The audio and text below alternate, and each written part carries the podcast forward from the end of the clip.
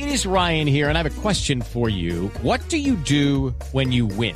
Like, are you a fist pumper? a woohooer, a hand clapper, a high fiver. I kind of like the high five, but if you want to hone in on those winning moves, check out Chumba Casino. At ChumbaCasino.com, choose from hundreds of social casino style games for your chance to redeem serious cash prizes. There are new game releases weekly, plus free daily bonuses. So don't wait. Start having the most fun ever at ChumbaCasino.com. No purchase necessary. BGW. Void were prohibited by law. See terms and conditions. 18 plus. Bueno, W, le tengo un invitado muy importante porque resulta que eh, en el país se tomará una decisión muy importante dentro de poco.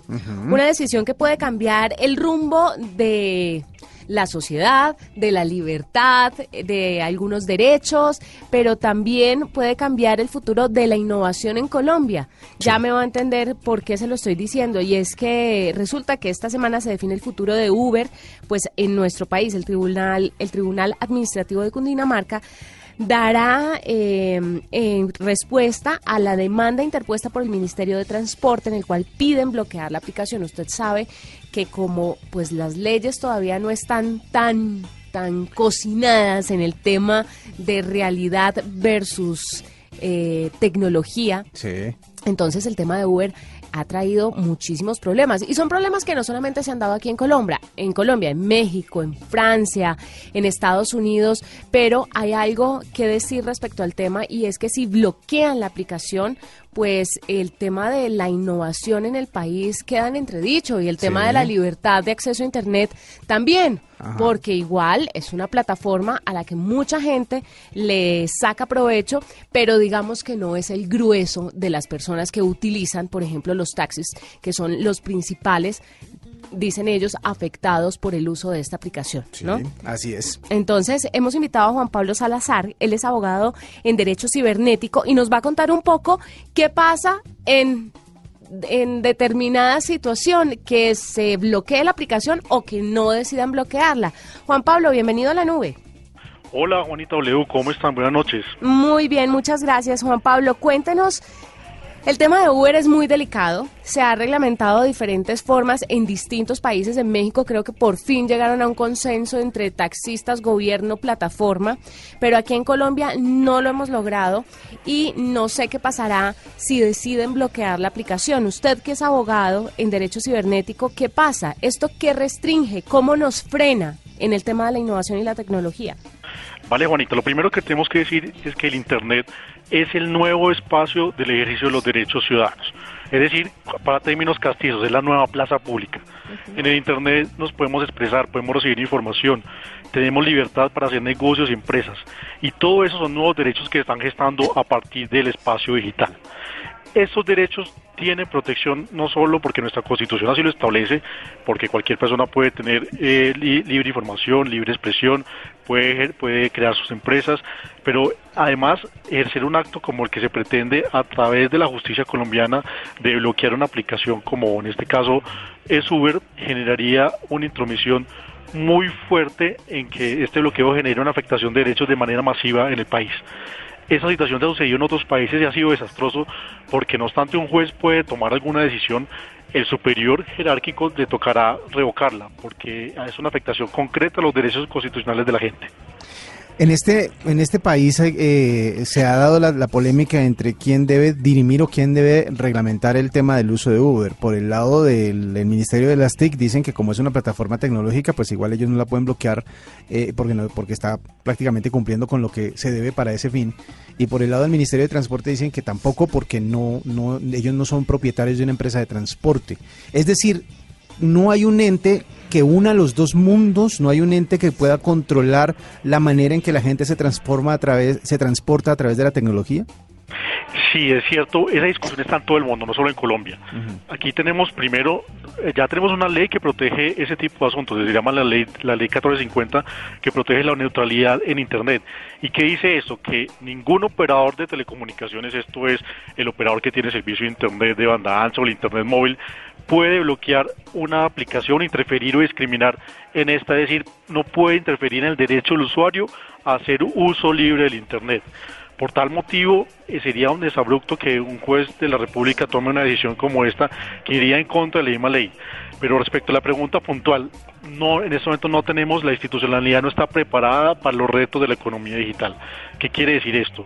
Estamos afrontando un cambio disruptivo en toda la manera, en toda la forma como el sistema productivo y económico está girando. Ahora, por ejemplo, vemos monedas electrónicas, vemos que el, transporte ya se pide a través de aplicaciones, etcétera, etcétera, pero no hay un ente exclusivo que se encargue de temas de economía digital.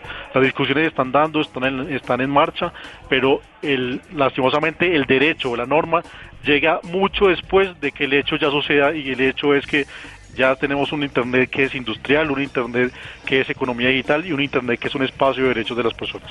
Pero es que además de esto, Juan Pablo, hay que hablar también de otras aplicaciones que entonces también estarían en entredicho. Le estoy hablando de Rappi, que es una aplicación que con mensajeros que lleva y trae cosas de cualquier lado, le estaría eh, plata también, le hace, mejor dicho, Rappi hace de todo.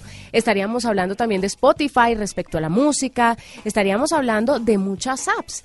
Entonces, muchos gremios se podrían sentir ofendidos y en ese orden de ideas bloquearían todas estas aplicaciones. ¿Y cómo quedaría Colombia en materia tecnológica?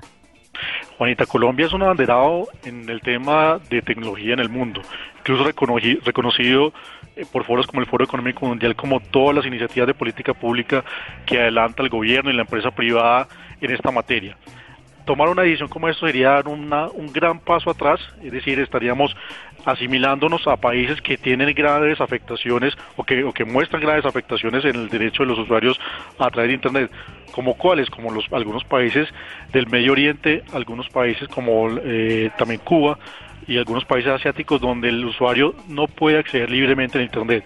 Eso es un retroceso a la libertad de los usuarios en Internet y por tanto sí generaría afectaciones incluso de competencia para el resto de plataformas, porque es un hecho que, que generaría una estampida de la inversión de la inversión extranjera en este tipo de, en este tipo de aplicaciones y servicios de información, lo cual sería maligno porque por un lado no tendríamos empresas que empresas internacionales que se asienten y buscarían otros países y segundo obviamente con la pérdida de empleos que esto podría generar. Sí, es que el tema aquí no es eh, irse contra Uber, sino presionar de una u otra forma al gobierno para que pueda llegar a un consenso, a un, a un acuerdo entre las dos partes, entre Uber y entre los taxistas y que mejore las condiciones de uno y de otros para que todo el mundo, el usuario finalmente pueda gozar de una diversidad de, de servicios, porque es que a nadie están obligando a, coger un Uber, que además requiere eh, una, un plan de datos, porque usted lo tiene que pedir por el celular, a través de la aplicación. Entonces, yo creo que también Uber no es un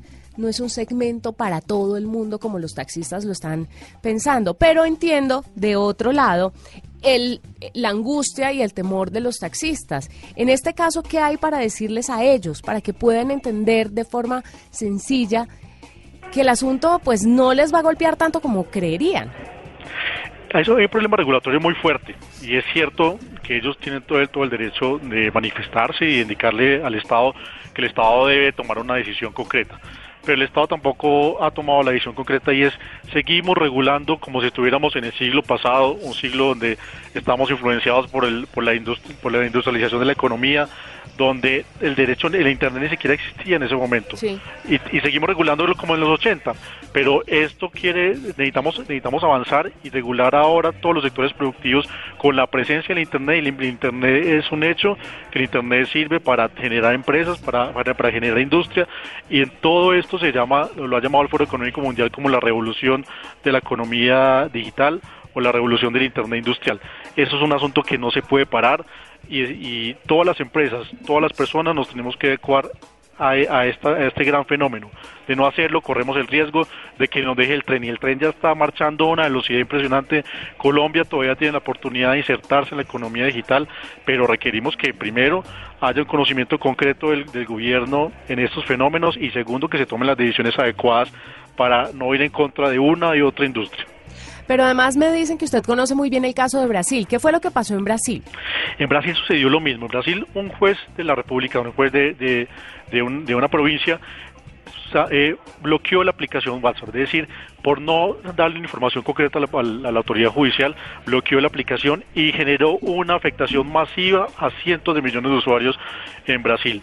Esto a los pocos días de que se generó el bloqueo al juez superior, el, tribunal, eh, ese tribunal siempre es el, juez superior de los jueces inferiores, o en este caso, pues en Colombia el, digamos, el, la especie superior sería las, las Cortes, la Corte Suprema, el Consejo de Estado, pero en el caso de Brasil el, el, juez superior indicó que no podía bloquearlo y echó para atrás la decisión, es decir, desbloqueó la, desbloqueó obviamente la plataforma, la, la plataforma de WhatsApp y generó obviamente una advertencia que esto no podría seguirse realizando porque afecta masivamente los derechos constitucionales de las personas.